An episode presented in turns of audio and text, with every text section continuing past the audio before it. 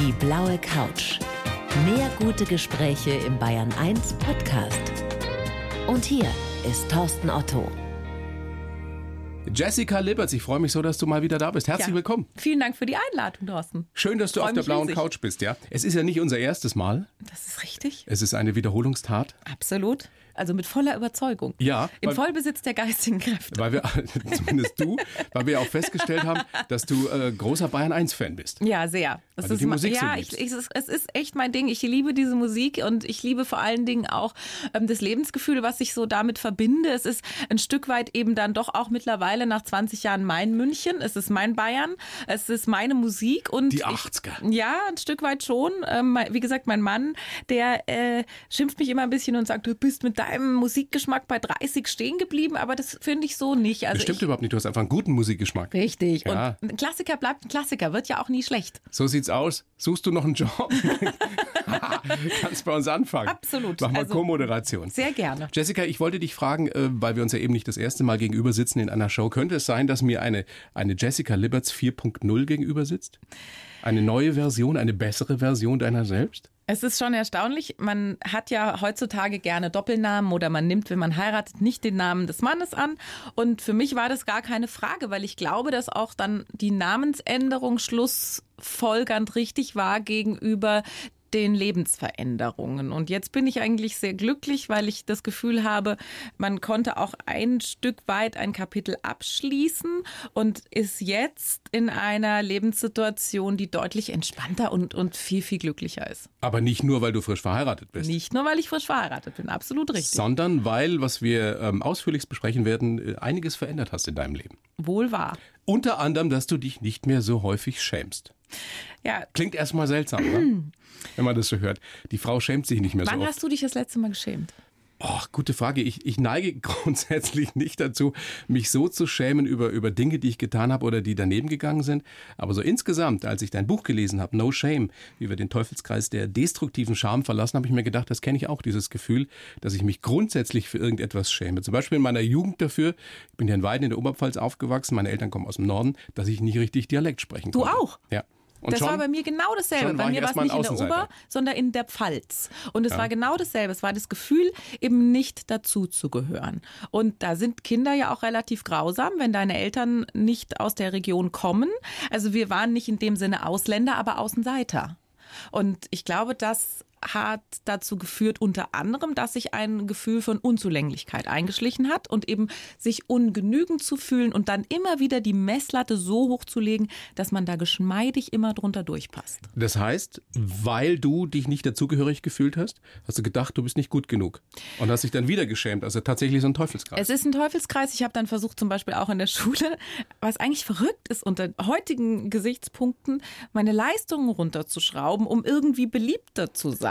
Um dazuzugehören. äh, Um dazuzugehören. Ich habe in der neunten Klasse wie eine Fremdsprache dann den pfälzischen Dialekt gelernt.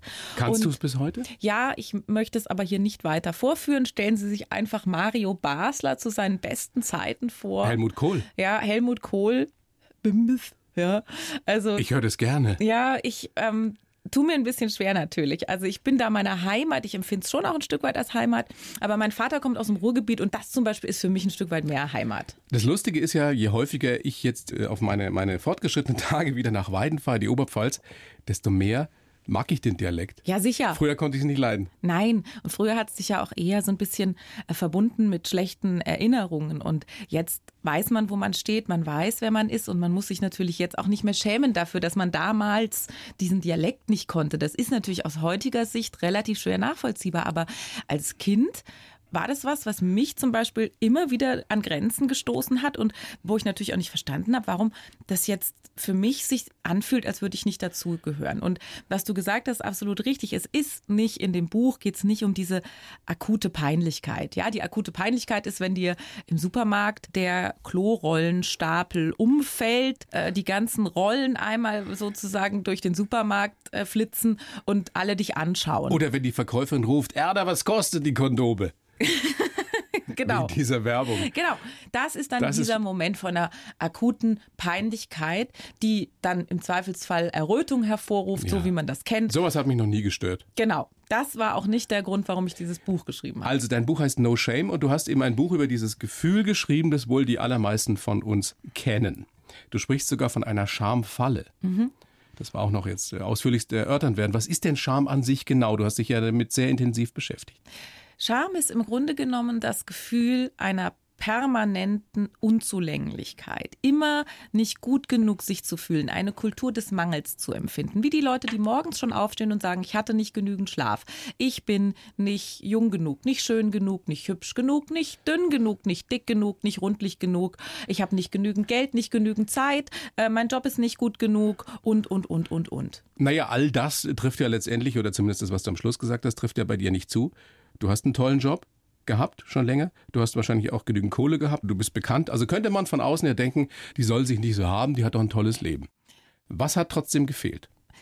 Also in der Phase, in der ich mich da bewegt habe und kurz bevor ich zum ersten Mal dann auch eben eine Reise nach Fernost angetreten habe, in dieser Phase, in der ich mich da bewegt habe, ist mein Leben schon aus meiner Sicht nicht gerade perfekt. Also Du warst alleine? Ich war, man sagt ja dann immer so schön, in so einer Singlestadt dann alleine und kinderlos und jetzt auch nicht mehr so 25. Und ich habe mich da schon sehr schwer getan. Und das ist dann auch so ein bisschen alles auf mich eingestürzt heute kann ich das gar nicht mehr so nachvollziehen. Ja, wenn ich darüber spreche, dann ist das immer wie wenn es ein ganz anderes Leben gewesen wäre. Deswegen fällt es dir auch gar nicht schwer, darüber zu reden, oder? Nee. Weil es ähm, ja letztendlich mit dir nicht mehr so viel zu tun hat. Es genau. ist deine Vergangenheit. Genau. Es ist eben nicht die Jessica 4.0, sondern die Vielleicht die 2.0. Genau. Und ich habe immer wieder die, die Erfahrung gemacht, aber jetzt, ich werde dann immer so nach dieser Rampe gefragt, warum habe ich das Buch geschrieben? Weil logischerweise, ich bin keine Therapeutin. Das heißt, ich kann jetzt nicht sagen, ja, aus meiner Erfahrung heraus, also von den letzten 50 Patienten, die ich in meiner Praxis sitzen hatte, hatten 42 ein Schamproblem und deswegen schreibe ich darüber ein Buch, sondern natürlich konnte ich das nur deswegen angehen, das Thema, weil ich für mich das eingesehen habe, dass das überhaupt mein Thema ist. Und es war natürlich eine große Erleichterung im Endeffekt zu verstehen und zu begreifen, was überhaupt mit mir los ist. Weil dieses Grundgefühl, nicht gut genug zu sein, das wusste ich schon, dass mich das plagt. Aber was ich nicht wusste, war, dass dazu die Scham kommt und in der Konsequenz auch noch eine gewisse Bestrafung, dass man eben nicht nur sagt, ich schäme mich, sondern die meisten dann auch noch dazu neigen, sich eben selbst zu bestrafen. Und dass das so ist, das hast du erfahren, als du in Indien warst. Ich war in da gab es ein Schlüsselerlebnis mit einem kann man sagen, mit einem Guru oder war es ein, ein Schamane oder ein Arzt? Ein Brahmane, es war ein Brahmane. Arzt, also ein Brahmane. Und der wiederum hat mich relativ mitleidig angeschaut und sagte, nachdem ich einen Abbruch einer Therapie hatte. Äh, man muss das immer kurz erläutern. Ich habe dort eine Ayurveda-Kur gemacht. Das klingt immer so ein bisschen spirituell und äh, fernab von dieser Welt. Das machen ganz, ganz viele. Nicht. Ja? Das machen ganz, ganz viele. Und es ist auch im Endeffekt nichts anderes als eine Kur, um sich zu entgiften. So, was bei den heutigen Stresslevel und was man so alles hier zu sich nimmt, ja gar nicht so schlecht ist. Ne? Dann kann man sich mal so ein bisschen seelisch entlüften. Was Fernsehmoderatorinnen halt so tun. Was man halt so tut, ja. Ich gebe auch zu, ich finde, es klingt so ein bisschen oberflächlich und ich glaube, ich habe das damals auch aus oberflächlichen Gründen gemacht. Also muss ich ganz offen zugeben. Ich glaube, ich wollte da wahrscheinlich nur drei Kilo abnehmen und irgendwie ein bisschen relaxen. Ja, und es war eher so an der Oberfläche. Aber es kam ganz anders. Es kam komplett anders, weil eben auch dieser Arzt eine sehr große Rolle gespielt hat und mir den Zugang eben offenbart hat zu dieser Reise in ein neues Leben. Ich glaube nicht, dass ich das sonst gekonnt hätte. Ich war ein Mensch, der sich nicht auf, für mich war einfach klar, es gibt hier nur die, sage ich jetzt mal, physischen Begebenheiten. Es gibt nur das, was die Wissenschaft beweisen kann. Aber wenn man in so ein spirituelles Land reist wie Indien, dann stellt man plötzlich fest, es gibt da doch ein paar mehr Dinge zwischen Himmel und Erde. Aber was hat er dir genau gesagt? Er hat zu mir gesagt, ihr westlichen Frauen habt immer das gleiche Problem. Ihr denkt, ihr seid nicht gut genug, ihr schämt euch und dann kommt die Schlussfolgerung, ihr verdient Bestrafung. Und da ist es mir halt völlig klar geworden, dass genau das passiert ist. Nämlich, dass ich mich fürchterlich geschämt habe für mich selbst und zwar in jeglichen Lebenssituationen. Und das Dumme ist, das Schamgefühl betrifft immer das gesamte Selbst. Da geht es nicht wie bei der Schuld um eine Verhaltensweise. Ich kann mich entschuldigen, ich kann mich aber nicht entschämen. Und das ist wie eine Aber dann müsstest du dich für dich selber entschämen. Das geht ja nicht. Genau, das geht nicht. Aber was glaubst du oder beziehungsweise was hast du erfahren? Woher kommt es bei dir? Dass du dich für dich selbst so lange geschämt hast. Naja, wir haben vorher das Thema Also das Außenseiterfraktion schon Außenseitergeschichte, ja. angesprochen. Und ich glaube eben, dass sich bei mir dieses permanente Gefühl der Unzulänglichkeit einfach durch sehr viele Lebensbereiche gezogen hat und ich auch immer wieder dazu geneigt habe, möglicherweise aus einem Drang von Perfektionismus heraus, ist ja auch so eine Geißel der Neuzeit, mich da in gewisser Weise einfach immer wieder selber runterzuputzen. Und deswegen auch der Job in der Öffentlichkeit, weil man sich damit ja auch in gewisser Weise selbst therapiert, besonders viel Anerkennung kriegt, wenn man ihn gut macht. Ja, aber vielleicht kann man den Gaul auch von hinten aufzäumen und sich sagen, die Scham hat sich da natürlich auch ein Hintertürchen gesucht, weil man natürlich auch da besonders viel Kritik bekommt. Ach, du meinst, du hast es gesucht? Ja, ich habe mir schon auch ein Stück weit, ich glaube, dass ich mit Lob schlechter umgehen konnte als mit Kritik. Die Kritik hat schlussendlich ja nur mein Selbstbild manifestiert. Das Interessante ist ja, das haben wir auch schon angerissen, dass du gesagt hast, es fällt dir gar nicht mehr schwer, darüber zu sprechen, weil das letztendlich nicht mehr du bist. Kannst du heute sagen, dass du dich wirklich für dich nicht mehr schämst? Definitiv. Also ich kann sagen, dass ich mich für mich nicht mehr schäme. Ja, 100 Prozent. Natürlich habe ich immer noch Momente, wo ich manchmal der kleine innere Diktator oder die Gedanken, sage ich jetzt mal, kommen, wo man dann wieder dazu neigt, in alte Muster zu gehen. Ne? Denken ist ja wie eine Jukebox. Jemand wirft eine Münze ein, Information trifft auf Gehirn und Gehirn spult absolut idiotensicher immer dieselbe Platte. Deswegen hilft Denken ja auch nicht immer. Überhaupt nicht. Ja, Denken ist das Problem und nicht die Lösung. Und diese Denkfalle auch immer wieder da reinzukommen, sich zu vergleichen, sich in den klassischen Sätzen zu verlieren, ja, ach, das klappt wieder nicht oder nee, das wird nichts oder da bin ich nicht gut genug oder oder oder. Wenn sowas kommt, dann habe ich mittlerweile Möglichkeiten und Werkzeuge, das einfach auch ein Stück weit von mir wegzuhalten. Und ich finde, die Botschaft des Buches ist eben nicht zu sagen, hallo, ich bin hier, ähm, das ist meine Geschichte, sondern hey, guckt doch mal, vielleicht kann es euch auch erleichtern. Und ich glaube, erleichtern ist ein schönes Wort in dem Sinne, weil diese Art von Scham beschwert einen schon sehr. Und wenn man sich das Leben erleichtert, dann muss man sich auch nicht mehr bestrafen. Genau. Was heißt das eigentlich konkret? Wie hast du dich bestraft? Oh, ich glaube, da gibt es sehr, sehr viele Formen von Bestrafung. Es gibt die ganz oberflächliche Bestrafung, die sich gar nicht so anfühlt. Ich nenne das auch teilweise Scheinbelohner in dem Buch, weil es einfach, wenn ich zum Beispiel, das kennen ja auch viele Frauen, ne? Teure Cremes. Frustshopping. Das sind jetzt mal die ganz oberflächlichen Muster. Aber das alles führt zu gar nichts. Ja, eine volle Tüte führt danach auch nur wieder zum Kater nach dem Kaufrausch. Ein teurer Tiegel Creme nützt überhaupt nichts. Ja, Gesichtscremes sind 90 Prozent Marketing und 10 Prozent Hoffnung. Aber das ist doch keine Bestrafung, oder? Das ist doch eine Selbstbestrafung ja. in dem Sinne, weil du am Ende dein Geld vielleicht besser für eine finanzielle Sicherheit für später aufheben solltest, okay. anstatt dir in, da die Ressourcen aufzubrauchen an der falschen Stelle. Gleichzeitig geht es aber auch an die klassischen Beziehungsmuster. Ich glaube, dass viele Frauen eben sich Männer suchen, die dann an alte Muster eben anknüpfen. Und wo es dann darum geht, kriege ich irgendjemanden noch rum? Ja, das Elternteil, das man vielleicht früher nicht so richtig rumgekriegt hat, ne? Oder wo man nicht so die Liebe gekriegt hat, die man gerne gehabt hätte. Und wo man dann genau dieses Muster im Endeffekt wieder schön aufleben lässt. Ähm, Diäten ein völliger Blödsinn. Diäten sind Bestrafung? Diäten sind auch Selbstbestrafung, absolut. In dem Falle, wenn sie sinnloser Figuroptimierer sein sollen. Eine gesunde Ernährung, um sich selbst etwas Gutes zu tun, ist wunderbar. Aber diese mühevolle Kasteiung ohne Not ist eigentlich etwas, was uns schlecht tut, anstatt gut. Damit ich irgendwelchen äh, seltsamen Schönheitsidealen entspreche. Richtig. Was für euch Fernsehleute ja nochmal wieder eine ganz andere Geschichte ist. Weil man ja im Fernsehen, wie ich mir habe sagen lassen, fünf Kilo mehr aussieht. Ist das ja, so? ich habe einen Vorteil, ich sitze ja samstags neben Rainer Kallmund. ja, also dann hast du das Problem schon mal nicht. Also äh, konkret gesagt, natürlich erlebt man das auch, aber dass dann Leute kommen und sagen, oh, sie sehen aber viel besser aus als im Fernsehen. Ehrlich? Ja, sicher. Mein Gott, ich glaube, das ist halt dann so. Und ich kann ja für die Wahrnehmung der anderen auch nichts. Und das ist schon in Ordnung, ja. Aber diese ganze Selbstoptimiererei ist mir einfach ein Gräuel, wenn sie nicht der Gesundheit oder zumindest der seelischen Gesundheit dient. Bist du denn, und äh, das ist die letzte Frage, bevor wir zu unserem Lebenslauf oder beziehungsweise zu deinem Lebenslauf kommen, bist du heute seelisch gesund?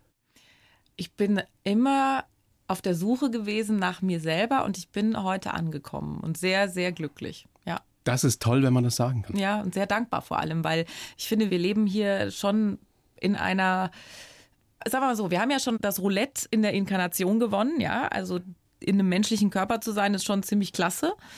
Und wir haben geografisch auch das Roulette gewonnen. Also insofern, wir müssen schon sehr dankbar sein. Und es ist immer noch relativ entspannt in diesem großartigen Land. Ich war gerade in New York ein paar Tage. Das ist verrückt. Ja. Diese Gegensätze dort, dieses Tempo da, das ist spannend für ein paar Tage, aber da drehst du durch. Und ich glaube, viele Leute können dieses Tempo gar nicht gehen. Das ist eben auch was, was ich propagiere. Wir müssen unserem eigenen Rhythmus folgen. Die Leute arbeiten und rotieren als wären sie DAX-Vorstände. Das Dumme ist nur, sie haben nicht die 2000 Mitarbeiter. Sie müssen das alles selber machen. Und da bleibt doch ein Stück von uns auf der Strecke. Wir müssen auch lernen, uns mal wieder Pausen zu gönnen in dieser Welt, in der ja auch unser Geist ständig nur belagert wird und wir uns mit Medien in wirklich jeder Form auseinandersetzen dürfen. Du bist eine Frau, die sich offenbar sehr, sehr viele Gedanken gemacht hat in der letzten Zeit oder in den letzten Jahren. Und es ist schön, wenn man dann sagen kann, so wie du, ich bin angekommen. Ja. Großartig. Ja. Jessica, ich habe einen Lebenslauf für dich geschrieben. Mache ich ja für jeden Gast in dieser kleinen Show hier auf der blauen Couch. Du liest den bitte so vor und kommentierst dann danach. Sehr gerne. Bitteschön. Ich heiße Jessica Liberts und schäme mich nur noch selten. Aber es war ein langer Weg raus aus der Schamfalle. Nach außen war ich viele Jahre die erfolgreiche Sportmoderatorin, aber innen lange ein einziger Scherbenhaufen. Jetzt habe ich nicht nur einen neuen Namen, sondern auch ein neues Lebensgefühl. Ich habe gelernt, dass man Denken oft nicht mit Denken bekämpfen kann und bin mir endlich gut genug.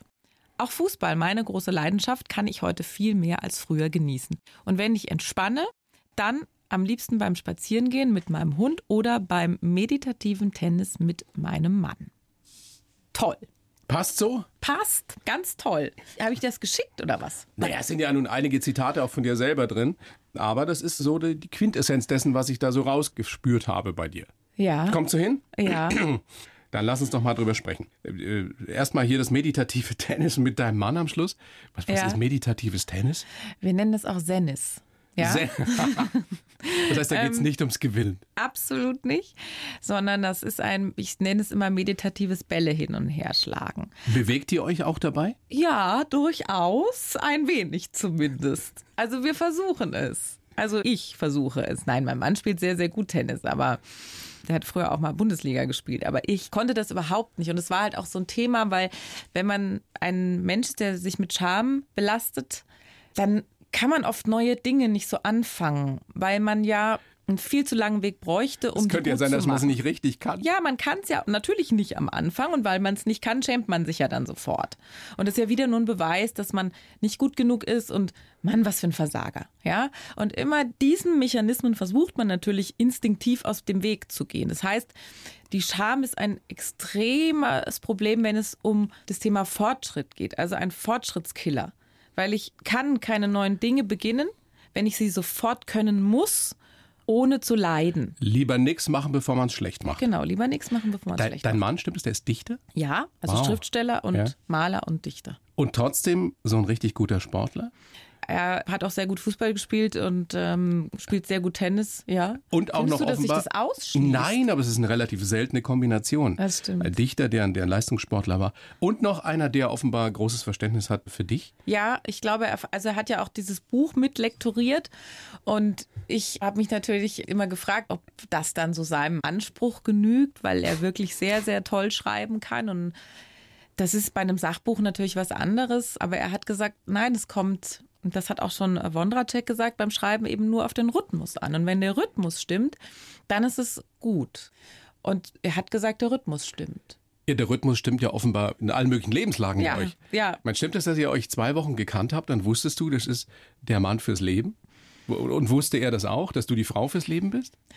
Ja, ich glaube schon. Also wir haben uns zumindest, es gab zumindest nie den Moment, wo wir darüber nachgedacht hätten, ob das jetzt keine gute Idee wäre, dass wir einfach die Zeit weiter zusammenbleiben. Und ihr habt ja also auch ruckzuck geheiratet dann, ne? Ja, da gibt es ja auch eine schöne Geschichte aus Indien, weil die Inder gehen ja immer zu einem vedischen Astrologen, das ist also die vedische Astrologie, das ist eine 6000 Jahre alte Wissenschaft in Indien. Und da saß ich also im Januar noch bei diesem vedischen Astrologen und die reden wahnsinnig freundlich mit einem und die ganzen anderen Jahre war er immer etwas mitleidig mit mir und bei diesem Mal merkte er eben schon eine Veränderung und er sagte dann, oh, also, das sieht aber sehr gut aus in Sachen heiraten. Und ich habe gedacht, was will der denn von mir?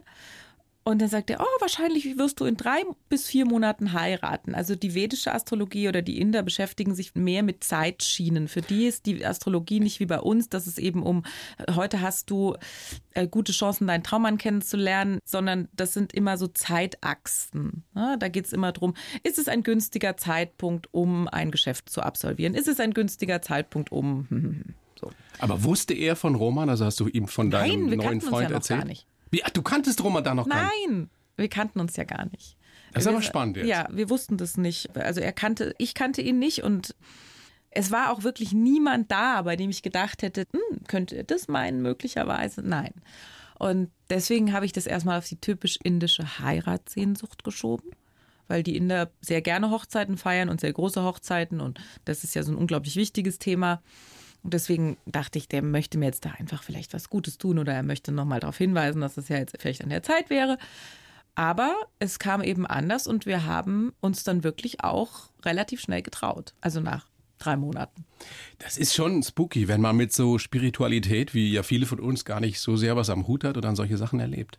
Warst du schon immer offen für sowas? Nein, überhaupt nicht. Und ehrlich gesagt habe ich auch im Zuge der Recherche für dieses Buch ja auch wirklich mich versucht, mit allen Disziplinen zu beschäftigen. Also, ich habe zuerst mich gefragt, wie kann ich mein Denken ändern? Denn wahrscheinlich kommen die Probleme vom Denken. Das heißt, ich habe mich mit Neurowissenschaft auseinandergesetzt. Also, wie geht Denken eigentlich? Das Problem ist aber, das kann dir immer noch wirklich niemand erklären. Sie versuchen, das Gehirn zu erforschen mit dem Gehirn. Aber klar ist, wir neigen alle dazu, in Denkmuster zu verfallen und immer wieder aus derselben Perspektive an Probleme oder überhaupt ans Leben ranzugehen. Exakt. Und das sagt einem ja schon der gesunde Menschenverstand, wenn man nicht ganz blöde ist, dass das nicht gut sein kann. Wie wenn man immer nur in dieselbe Richtung genau. denkt. Ja. Wie Einstein gesagt hat, wenn man immer wieder dasselbe macht und ein anderes Ergebnis erwartet, dann ist das Wahnsinn. Das ist die Definition. Und das bedeutet, wenn ich immer wieder denselben Denkmustern verharre, dann werde ich immer wieder dieselben Ergebnisse erzielen. Aber ich kann das Denken dummerweise nicht mit dem Denken ändern. Ich kann mir nicht befehlen, anders zu denken. Das funktioniert nicht. Das heißt, ich muss eine zweite Ebene einziehen. Emotionales Erleben und eine Bestärkung, dadurch, dass man dem Geist ein neues Stöckchen gibt. Das sind die Wege, wie man wirklich neues Erleben und dann auch eben neues Denken implementieren kann. Kannst du in einem Satz sagen, ich meine, weißt, das ist wahrscheinlich jetzt sehr, sehr schwierig, aber wie bist du, oder wenn du es auf den Punkt bringen würdest, wie bist du aus der Schamfalle rausgekommen? Ich würde sagen, es sind drei Begrifflichkeiten, die da für mich eine sehr große Rolle gespielt haben. Das ist zum einen Selbstbewusstheit, Dankbarkeit und Meditation. Das sind so die drei Grundpfeiler raus aus der Schamfalle. Hast du bestimmte Techniken, die du immer wieder angewandt hast? Du hast es vorhin schon angedeutet, immer dann, wenn diese Scham vielleicht doch mal zurückkommt, dann weißt du, wie du wieder rauskommst. Richtig. Ich glaube, dass man viele Wege einfach sehen muss und dass es eben für viele Menschen in diesem Buch hoffentlich viele Lösungsansätze gibt. Der erste entscheidende Punkt ist, wenn ich mich selber beruhigen möchte, wenn ich merke, ich komme in eine Phase, in der ich in Stress gerate, dann ist es sehr wichtig, dass man in die Dankbarkeit geht. Die Dankbarkeit ist ein simples Tool, was jeder sofort merkt, denn in dem Moment, wo ich in meinem Gehirn die Region Dankbarkeit aktiviere, ist eine eigene Region im Gehirn, wird der Vagusnerv aktiviert, ist der okay. größte Nerv im Körper und dann beruhigt man das vegetative Nervensystem. Lass uns ganz konkret sein. Also, ich merke, ich fühle mich gerade wieder nicht gut genug, ich schäme mich wieder für mich selber. Wie komme ich jetzt in die Dankbarkeit, wie du sagst? Wie mache ich's? Hinsetzen, durchatmen und sich wirklich konkret fragen, wofür bin ich dankbar gewesen schon heute? Das reicht absolut heute. Also, Thorsten, wofür warst du heute schon dankbar? Dafür, dass ich heute aufstehen konnte und mir nichts wehgetan.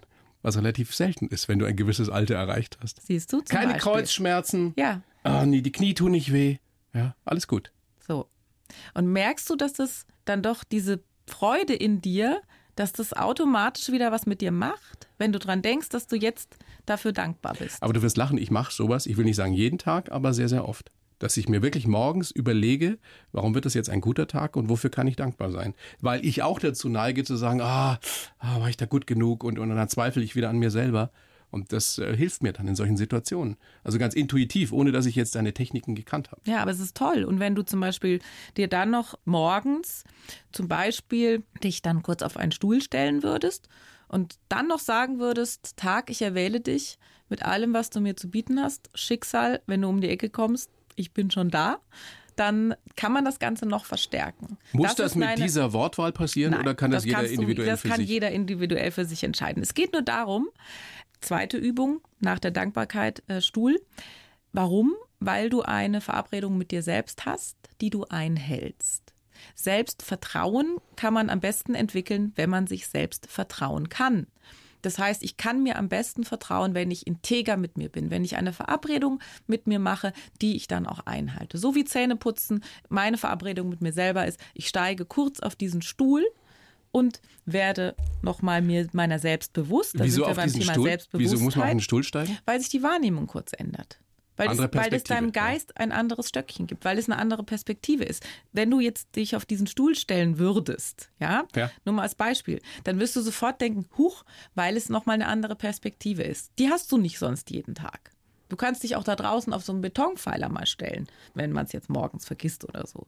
Es geht nur darum, eine Verabredung mit sich selbst zu treffen, die Perspektive zu ändern und eben dann schon mal jetzt in die Dankbarkeit zu gehen für den Tag. Deswegen waren die drei Begrifflichkeiten eben, wo du vorhin gefragt hast, was sind so in einem Satz, deswegen sind diese drei Begriffe entscheidend. Also im Endeffekt sind das ganz praktikable Techniken, die jeder für sich ja mal ausprobieren kann, auch mal umsetzen kann, die aber wesentlich ausführlicher natürlich noch in deinem Buch stehen. No Shame, wie wir den Teufelskreis der destruktiven Scham verlassen. Wann ging das eigentlich los bei dir? Wir haben schon gesagt, damals dieses Außenseitergefühl, mhm. weil du den Dialekt in der Pfalz nicht gesprochen hast. Du hast ja auch ganz lange unter Essstörungen gelitten. Ähm, ist, das, ist das etwas, was auch komplett weggeht oder weg ist jetzt dadurch? Die Scham hat viele, viele Gesichter. Und ich habe noch kein Gutes kennengelernt es gibt bei der Peinlichkeit das Gute, dass sie eine Art sozialer Kompass ist. Das heißt, in dem Moment, wo ich einen Fehler mache, ein Fehler in Anführungszeichen oft, und der Öffentlichkeit über meinen Scham zeige oder über diese Peinlichkeit oder das Erröten zeige, dass ich den Fehler bereue. Damit gehe ich gesellschaftlich wieder sozusagen mit gesenktem Kopf und eingezogenem Schwanz, wenn man ins Tierreich schaut, zurück in die Mitte der Gesellschaft und zeige meine Konformität. Das ist ein positiver Aspekt. Meiner Ansicht nach aber auch der einzige und diese Scham hat, wie gesagt, sehr viele Gesichter. Bei mir hat sie sich in verschiedensten Varianten manifestiert.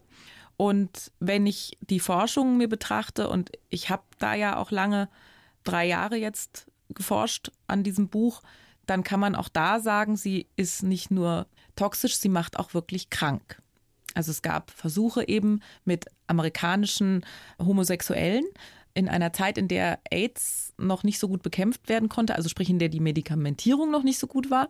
Und sie haben zuerst Schamtagebücher führen lassen und haben festgestellt, dass ein bestimmter Eiweißbotenstoff im Gehirn sich 30 Prozent vergrößert hat. Also es wurde zu 30 Prozent mehr ausgeschüttet. Das Problem ist, das ist für Entzündungen im Körper verantwortlich. So, jetzt hast du also die Tatsache, dass deine Entzündungsherde quasi damit ständig befeuert werden. Dann hat man AIDS-Patienten untersucht und hat festgestellt, dass eben das für viele sogar sehr, sehr harte gesundheitliche Konsequenzen hatte. Weil natürlich ist es mit einer Immunkrankheit das Schwierigste überhaupt, dass man dann auch noch die Entzündungsherde weiter befeuert. Das ist natürlich sehr schwierig. Aber ich habe dich ja gefragt nach deiner persönlichen Geschichte mit diesen Essstörungen. Also ist das etwas, was, ich weiß ja, das ist ja im Endeffekt, ist das ja wie eine Sucht auch in gewisser Weise. Das geht nie so ganz weg. Aber ist es auch etwas, was dadurch weiter weg ist, dass du jetzt eben mit dir selber im Reinen bist, dass du dich eben nicht mehr schämst für dich selbst? Also das ist ja jetzt auch schon wirklich ein bisschen länger her. Ich habe es auch wirklich nur, ich glaube, mit einem Wort im Buch erwähnt, weil die Scham natürlich da sich nochmal ein zweites Ventil gesucht hat. Und da muss ich wirklich sagen, für mich ist das kein Thema mehr. Also das muss ich ehrlich sagen. Das heißt, das ist auch der Grund, warum du jetzt gar nicht so, so ausführlich drüber sprechen möchtest. Nee, weil, ja. weil es auch für mich jetzt weit weg ist und auch das Thema dann wieder in so eine andere Richtung kommt. Für mich persönlich ist nicht das Thema Essen wichtig. Es ist auch in dem Buch Okay, gar weiß, nicht so ja. wichtig, weil es auch das Thema jetzt, man schämt sich für sein Gewicht und für seinen Körper, ist gar nicht so entscheidend, wird auch in dem Buch gar nicht so entscheidend behandelt, weil ich merke es ja, also die meisten Frauen sind da unzufrieden. Ja, das ist ja kein neues Phänomen. Darüber gibt es schon genügend Bücher und deswegen geht es eher in die Richtung zu sagen, nein, nein, wir sind okay, so wie wir sind. Ich habe dir ja in den Lebenslauf reingeschrieben, äh, Jessica, dass du auf der einen Seite sehr, sehr erfolgreich warst, auf der anderen Seite aber dich innen drin äh, wie, wie ein Scherbenhaufen gefühlt hast über längere Zeit. Wie konntest du das denn überhaupt aushalten? Diesen Druck, den du ja hast in deinem Job als Sport, als Fußballmoderatorin, sehr, sehr erfolgreich im Übrigen. Erste Frau, die ein Champions League-Spiel moderiert hat, Nachfolgerin von Monika Lierhaus, kann man sagen, damals. Und nach innen sieht es aus wie ein Scherbenhaufen. Wie ging das denn über so viele Jahre? Der Fußball hat mir im Endeffekt das Leben gerettet. Das kann man schon Gerettet? so sagen. Ja, weil der Fußball war für mich immer dieser Moment in der Woche, wo ich das alles so vergessen konnte und äh, wo ich mich einfach auf mein, ich habe ja mein Hobby mehr oder weniger zum Beruf gemacht und deswegen, ich bin da sehr, sehr dankbar. Also ich, ich sehe das heute noch als großes Geschenk, weil das war eigentlich immer so der Rettungsanker. Das Wochenende war immer der Moment, auf den ich mich gefreut habe. So, ja, da ging es jetzt gar nicht um die Bewertung oder um die Performance oder um die Kritik, sondern ich war ja jedes Wochenende im Stadion. Und das habe ich ja geliebt. Und, Und das war ja hast du gar nicht als mein Druck empfunden? Nein, nein, nein, nein, nein. Das war ein Geschenk. Also ich meine, wer darf denn bitte sein Hobby zum Beruf machen? Ich habe mit das erste, also beruflich im Stadion war, war in den 90ern. Und da durfte ich an den Spielfeldrand im damaligen, ich glaube, das hieß noch Westfalenstadion. Und da waren ja auf der Südtribüne 20.000 Leute, die hätten ja äh, ihre halbe Familie, keine Ahnung, gegen eingetauscht, um, um einmal da unten zu stehen. Und das habe ich schon immer gemerkt, dass das ein totales Privileg ist. Und das, das ist toll. Das finde ich total spannend jetzt, dass du das sagst, dass dieses Wochenende, der Fußball, Ja. das, wo ich jetzt vermutet hätte, da wird der Druck am größten, dass du sagst, da habe ich meine Zeit am meisten genossen. Ja, da habe ich am meisten total. bei mir selbst. Das habe ich immer als Privileg empfunden und da war ich immer wahnsinnig dankbar für die, ich sage jetzt mal auch, vielleicht natürlich ein Stück weit Abwechslung, aber vor allen Dingen das Stadion, das ist meine Heimat, das wird sich nie ändern und ähm, da bin ich immer gerne. Das Trotzdem gab es natürlich auch beim. Fußball Situationen, wo du dich dann geschämt hast, ob zu Recht oder zu Unrecht, ist wieder eine ganz andere Frage. Ich spreche dieses Beispiel an mit Jürgen Klopp damals, wo du seinen Vater hast grüßen lassen, der aber schon tot war. Ja, das ich meine, das, so, sind, das ist saublöd, aber also so what also du kennst es ja, es war so eine Situation, es war Derby, also Schalke, Dortmund, es war auf Schalke. Damals war Jens Keller Trainer von Schalke und Jürgen Klopp war Trainer des BVB. Und ich machte ein Interview mit beiden. Und jetzt versucht man ja dann vielleicht vorher ein bisschen gesellig ins Plaudern zu kommen. Und dann sagt man sowas wie, ja, sie kommen ja beide aus der Stuttgarter Gegend, la la la la la. So versucht dann so ein bisschen die beiden füreinander einzunehmen und eben eine positive Gesprächsatmosphäre zu schaffen. Das war die Idee. Und daraufhin sagte Jürgen Klopp, der eben auch gesellig ist, ja, und du, du kommst doch aus der Pfalz. Sag ich, ja, ja, äh, mein Vater, der kommt auch aus der Pfalz. So, das war die Situation. Wir führen dann eben das Interview sportlich weiter. Es geht um dies und um das und um die Ausgangssituation vom Spiel und das Übliche. Weil ich Jürgen Klopp ja auch sehr schätze, habe ich danach gesagt, meinte das eigentlich nur sehr freundlich und höflich und sagte dann, ach und bitte, dann grüßen Sie mir doch Ihren Vater. Nicht wissend dummerweise, dass der bereits verstorben war. Was dann dazu führte, dass es heftige Reaktionen im Internet gab und auch mein Chef mich anrief und dann habe ich mich natürlich in dem Fall wirklich fürchterlich geschämt und dachte, ich möchte mich halt danach entschuldigen. Weil die haben dann auch noch verloren, dann bist du in einer noch schwierigeren Situation. Und anstatt mich komplett zu dissen, was echt okay gewesen wäre, also ich meine, ich weiß nicht, ich hätte diesem Menschen nicht unbedeutsamer sein können in dem Moment. Habe ich mich dann trotzdem durchgerungen. Ich weiß es noch wie heute, es war in diesem Schacht, wo es zum Spielfeldrand geht in Gelsenkirchen. Und das ist ja so ein, sieht ja aus wie so ein Stollen. Und dann habe ich ihn halt angesprochen nochmal. Dann hat er mich so angeschaut. und Jürgen Klopp hat- noch mal Ja, angesprochen. Jürgen Klopp, Entschuldigung. Jürgen Klopp angesprochen. Und dann habe ich gesagt, es tut mir aufrichtig leid. Ich, ich wusste das nicht, dass ihr Vater bereits tot ist. Und dann hat er mich angeschaut und mir war das schon sehr unwohl. Und dann hat er mich in den Arm genommen und hat gesagt, ach, das macht doch nichts. Für mich ist mein Vater immer lebendig. Das war Respekt. groß. Aber was sagt uns das allen, die wir dir jetzt lauschen, dieser Geschichte, was sagt uns das über Scham oder das Wesen der Scham? dass sie sich natürlich alle Wege sucht. Für mich war es in dem Moment eine große Erleichterung, muss ich sagen, dass Jürgen Klopp so reagiert hat. Das hat mir sehr viel Ballast genommen. Und das ist eben auch eine Sache, wo die Balance manchmal schwierig ist. Wir haben ja vorhin gesagt, das Denken kann man nicht mit dem Denken lösen. Deswegen raus aus der Schamfalle geht nicht nur damit, dass man darüber spricht, weil ich sonst auch immer wieder alte Wunden retraumatisiere. Aber man kann sich schon Erleichterung verschaffen, wenn man auf Menschen trifft, die einem sagen, hey, das ist jetzt nicht so, wie du die Realität empfindest. Deine Wahrnehmung ist in dem Moment vielleicht wirklich nicht die richtige. Also können wir alle dazu beitragen, indem wir demjenigen, der sich vielleicht gerade schämt, weil ihm ein Lapsus unterlaufen ist oder weil wir einfach merken, der fühlt sich gerade nicht wohl in seiner Haut, indem wir auf ihn zugehen? Ja, ein Stück weit Empathie würde dieser Welt ja generell nicht schaden. Absolut. Also es ist, es ist, jetzt schon so, dass man Menschen durchaus helfen kann und eben auch mit solchen Kleinigkeiten. Und es zeigt uns eben auch, dass diese in dem Moment, wo ich dankbar bin für diese Menschlichkeit, die Scham eben auch wieder keine Chance hat. Ich frage mich gerade, du hast dich ja damit ausführlichst beschäftigt, was war denn mal irgendwann der Sinn von Scham? Also wieso hat die Evolution dafür gesorgt, dass wir dieses Gefühl überhaupt empfinden können? Gesellschaftliche Konformität erzeugen. Dafür war das schon gut.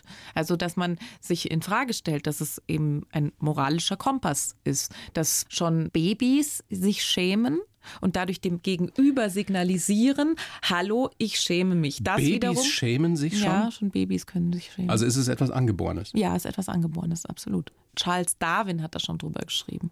Und die Krux an der Geschichte ist natürlich, ist diese Anpassung und diese Konformität, ist das heute noch so notwendig? Man hat aber Studien gemacht, nachdem eben Menschen, die sich schämen von den anderen, als liebenswert oder liebenswerter empfunden werden als die, die es nicht tun.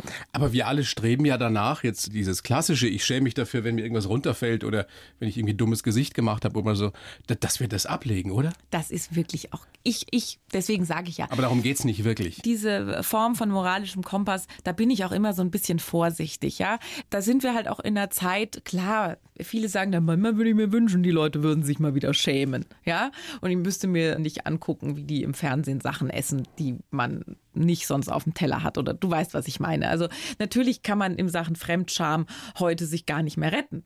Ja, auch, da weiß man ja wirklich überhaupt nicht mehr, ob die Leute das alle extra machen, ob die gar keine Scham mehr haben. Aber hey, das ist halt auch eine gewisse Form von bunterer Gesellschaft, was ich auch vollkommen in Ordnung finde.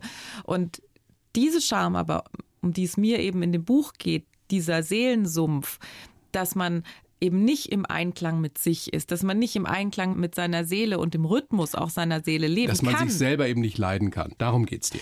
Dass man sich selbst einfach nicht annehmen kann. Das empfinde ich eben als sehr schmerzhaft und da wünsche ich eben allen, dass sie das nicht erleben müssen. Und wenn sie es tun, dass sie vielleicht das Buch lesen und eine Erleichterung empfinden. Deswegen, Jessica, no shame, das streben wir jetzt alle an.